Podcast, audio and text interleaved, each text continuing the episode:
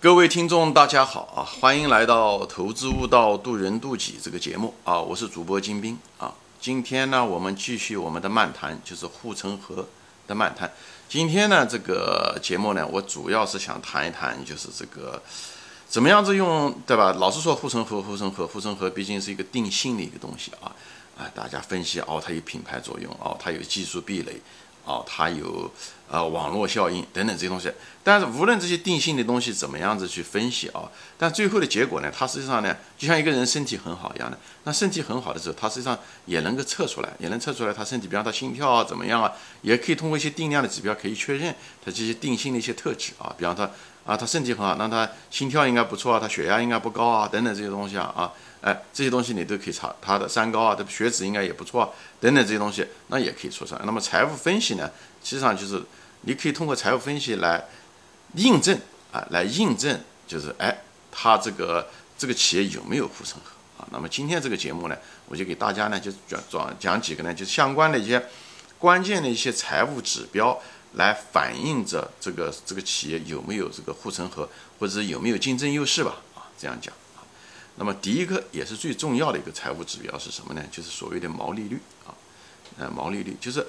毛利率的厚薄吧，啊，这个东西，因为它当然这个讲的时候是跟这个同行业比啊，你如果在在同行业中，因为每个行业的这个毛利率的属性不一样，比方零售业，它可能毛利率就不是那么高，或者代加工业，它毛利率就不是很高，但有的企业，比方是做药企啊，做化妆品啊，哎，它毛利高端白酒，它毛利率就是很高，是吧？所以呢。因为我们分析这个护城河，大多数情况下还是在分析着这个同行业之间的这个竞争，对吧？护城河是防止同行业进来或者是别人进来。所以，呃，传统上面的时候，大家还可以用，就是比较的时候，你不要跨行业比啊，你你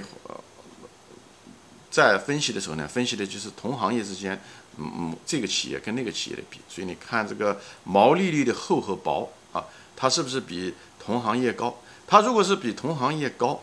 那从某种程度上来说，他卖的东西别人卖不了，或者是顾客愿意多给他多付钱，往往这种企业都是，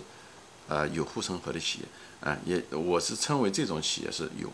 所谓的龙头企业，哎，我是认为它也许销量不是这个市场中的第一或者第二，但是它的毛利率已经反映了它这个企业，哎，实际上是这个企这个行业中最赚钱的，就它有定价权，或者它成本很低。啊，无非就是这些东西，所以呢，你看在同行业中的毛利率的厚薄，能看出来这个东西，好吧？那么另外一个东西呢，在毛利率另外一个方面呢，另另外一个侧面是什么呢？就要看毛利率的变化。那么这时候开始毛利率厚薄跟别人比是横向的比，同行业和比横；还有一个毛利率就纵向的比，就是你看这个最近这个三四年，啊，这个或者最近这五到，其实时间长一点好啊，因为很多股票是一种周期股票，所以呢，比方说最近到五到十年嘛。看它毛利率有没有变化，啊，毛利每个季度的变化不是那么重要啊，看毛利率变化，因为一个企业同一个企业啊，它如果毛利率出现了衰减啊，就是毛利率变窄变薄啊，就说白了就护城毛利率就有点像护城河的味道啊，它毛利率变小，那就说明它护城河在变小，无非两种，一个原因是它的成本变高，对不对？或者它成本控制不了，或者是呢它不不断的得降价，这个东西都是受到了。那特别是不断的降价，实际上就受到了市场的压力啊，人家或者是顾客不大愿意买了，对不对？或者是别的有竞争对手了，等等这个原因，各种各样的原因嘛，这个原因有千种百种，但主要的就是这样子一种情况。所以很多情况下，呃，这种毛利率的变化实际上是个比毛利率厚薄本身可能更重要。我在这地方说一下啊，我举个例子大家就知道了，像像特别像美国啊，呃一些奢侈品啊，曾经的奢侈品啊，像 Gucci 啊。还有 Coach 的包啊，啊，还有那个 Michael Kors 啊，哎，Ralph Lauren 的，二十多年前的时候，他们都是奢侈品，它跟 LV 是差不多的，当然品牌没有 LV 那么高，但是在人们心目中地位都是很高的。但是后来这些家伙，这些当当初的那些 CEO 为了争，或者是产品卖的不好吧，或者是想扩大销量，以后开始到处开店，以后呢？呃，又把这个产品的价格降下来，这样的话，它就像人的消费就像一个金字塔一样的，最上面的愿意付的最高，对不对？一些奢侈品，但是呢，嗯，销量有限，它一旦往下移的时候，每次降一点价，那下面的人越来越多，所以那帮 CEO 啊，那帮职业经理啊，就是为了，呃，就是能够让他的那个业业绩显得很好看，最后不惜牺牲它的品牌的作用，牺牲它品，就到处开店或者把产品的价格降下来。这一降了以后，你就上不去了，因为人的都有心理预期，你一旦降，他就指望你一直降下去，哎，所以你的价格再回不到原来的价格了。而且大家都能买的时候，这个东西变成不是奢侈品了。奢侈品本身就是要得物以稀为贵，就像 LV 包一样的啊，就得贵，不能便宜，一便宜就显示不出来身份了哈。因为奢侈品就是满足人的这种心理需求，就要显示着自己跟别人不一样，对不对？那么到处都是的，那还是跟别人就一样了，这就物以稀为贵，这是。所以这些家这些商奢所谓的当年的奢侈品的公司啊，就是奢侈品，最后。呃，表面上看上去，你看利润表的时候不错啊，它销量也在增加，对不对？但是毛利率却在下降，这个其实这个公司以后不行是迟早的问题。但是有的时候你看那个利润很高，对不对？报表不错啊，大家觉得估值啊，一看利润增，每年利润增加百分之二十到三十，那么估值它应该更高，股价应该更高。是的，当时股价是高，但是那个是饮鸩止渴，明白吗？这是饮鸩止渴，但最后迟早会下去的，因为。它的毛利率在减少，以后将来虽然它这个金字塔总会到底层嘛，到了到底层的时候，大家都买掉的时候，它价格再也提不上去了，人数是有限，它永远就不行了。而那种反过来的，它可以不断的提价的才是好公司，像茅台，对不对？那毛利率就是一直很高，就是百分之八九十，而且它是在不断的在提价。你没有听说过茅台是降价的，对不对？它如果降价是非常短时间的，而是也是因为一些技术原因啊，消息的打压。一般情况下，茅台这几十年，从茅台单 开始卖的时候，就是解放了，一一其实茅台的价格一直在上涨。从四九年开始，就是一直没有，可能在之前也是在一直上涨，一百多年都是在上涨。啊，这就是它这种好的奢侈品的产品一直在上涨啊，这才是好的护城河啊。所以你所以就是总结一下，就是毛利率你已经看到一个毛利率的变化，毛利率。本本，本身是厚薄，那毛利率的厚薄就表示它护城河怎么样。另外，毛利率的变化是表示护城河有没有变窄变宽，这个东西是估值或者是将来你的股价高低，几年以后的股价的高低的一个关键的一个提前的一个指标啊。看毛利率变化，跟大家讲一下子这个关键啊。其实，我相信林源先生也提到过这个问题啊，这个是个核心啊。他看公司的时候也看这个毛利率，关键的财务指标啊。第二个呢，看的是什么呢？就是运营指标啊，嗯，就是呃运营指标吧，这中文讲的不大好。运营指标，这运营指标呢，就是尽量的是越越少越好。运营指标，呃，运营资金是什么呢？就是呃，比如预收款呐的预付款呐，对不对？应收款、应付啊这些东西，大家有兴趣你可以查一下啊。好的公司呢，它呢，它能够上下游通吃啊，它就是，哎，嗯，它的那个下游呢，哎，因为要这个产品嘛，供不需求，供不需求就是，呃，就是供不应求啊。就是一种垄断，或者是某一种护城河很强的一个标志啊！大家下下游就拼命的找你买，不找别人买啊！而且，嗯，不惜把钱先预付给你，你再给他啊！这种情况下的时候，往往，呃，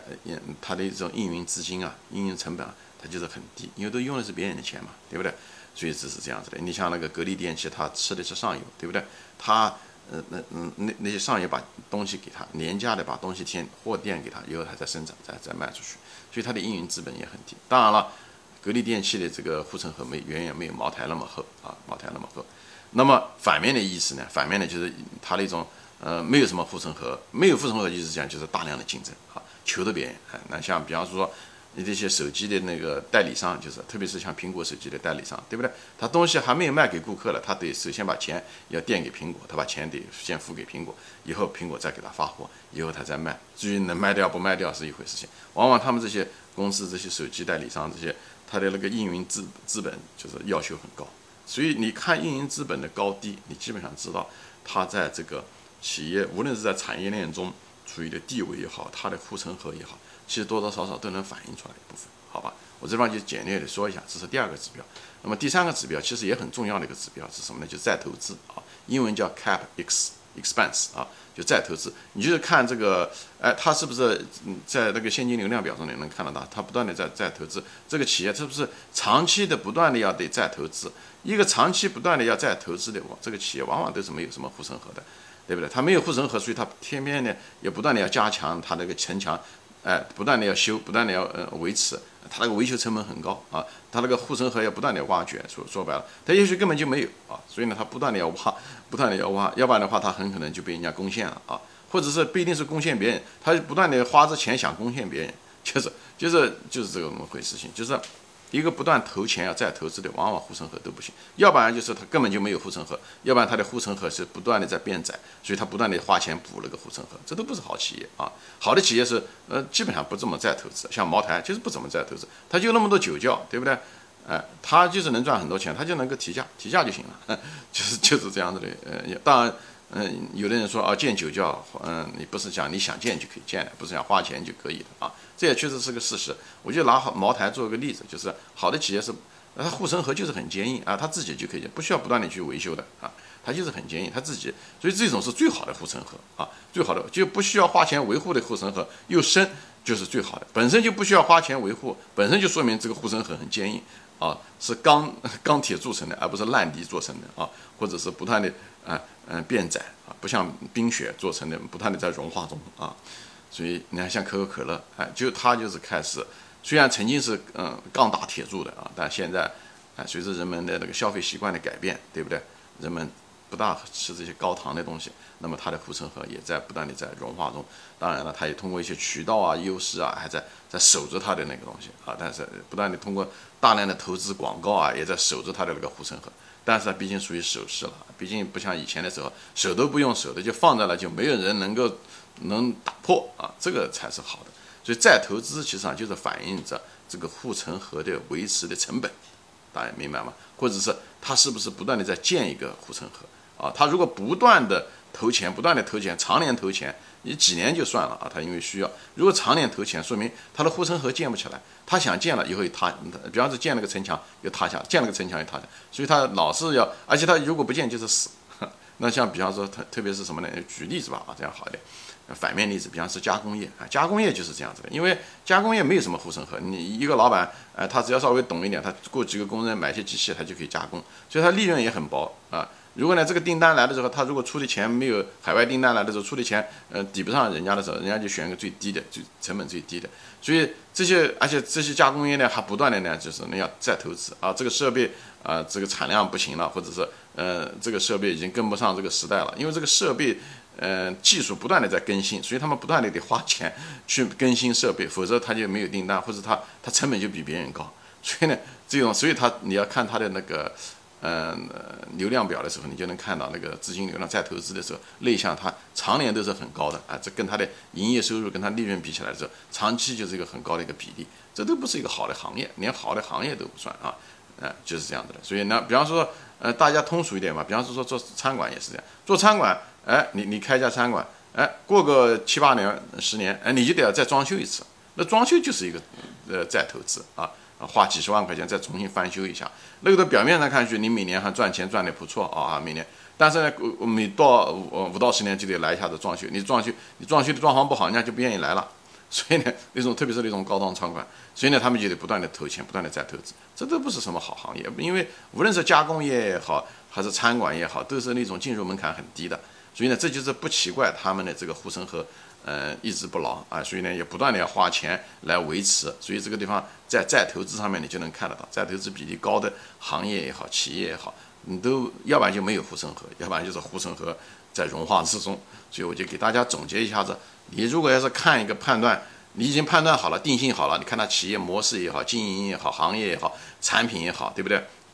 你都做了你的调查，你定性分析了，觉得它不错，就是有护城河。那你怎么真正知道它有没有护城河呢？这时候你就到这个财务分析中，从定量的角度来确认，对不对？我前面讲过，分析判断任何一个东西的时候，你尽量用两个独立的子系统，这两个都是不相关的，但是它们如果形成的结论是一样的，都是这样的，那这个东西就相对来讲你准确率就高很多。就像人一个人看东西一样的，你拿一个眼睛看东西，你看的一定不准，一定有偏差。那么两个眼睛看的时候，相对来讲可靠度好了很多。对吧？这就是为什么人长两只眼睛的原因。一般动物也长两只眼睛的原因在这。那么在这个地方呢，定量分析呢和定性分析呢，哎，发现一个好的企业啊，好的护城河企业也是两只眼睛。当然眼睛越多越好了。我这地方只是提供两个角度来看，嗯，一个对一个事情的一个判断，哎，就是这样子的一个东西，好吧？所以呢，在这个地方呢，我就是谈到了，又给大家怎么样的鉴别护城河的另外一只眼睛，也就是财务分析来落实。但是定性是最重要的，这个定量只是一个确认或者是一个排除啊，这个有没有护城河还是呃确实有这个护城河，那么可以定量来确认你的你的定性的这个结论，好吧？那么这个地方呢，无非就是三个，最重要的是毛利率啊，厚薄在同行业中还有它的变化，也就是纵向的它变化有没有变化，如果变薄的话，你就得很小心，它是企业可能真的。护城河出了问题啊！虽然它销量增加，虽然它总利润在增加，但可能并不是一件好现象。前面已经举过例子了啊，那些美国衰弱的那些奢侈品，嗯啊，中国也是一样啊。那么第二个呢，就是所谓的运营资金啊，运营资金，嗯，越少的运营资金，往往它的上下游都是很不错的，说明它有护城河啊，它有护城河。护城河不仅仅是对同行，它也对上下游啊，特别是那种，特别是对下游那种粘度很高的，就是表示护城河很好啊。嗯，粘度很高，护城河很好，哎，那么第三个其实也是非常重要的一个东西，就是再投资啊，再投资就是维持护城河的成本嘛，你这么讲，无论是建立护城河的成本也好，还是维持护城河的成本啊，如果每年这个再投资这个比例很大，就说明它这个护城河守不住啊，它要的维护成本很高啊，其实这三个东西看了以后，你基本上可以知道这个企业有没有护城河，或者是它护城河的变化啊，这个呃很重要，好吧？行，今天我就分享到这里啊！谢谢大家收看，谢谢大家的时间，也欢迎转发，我们下次再见。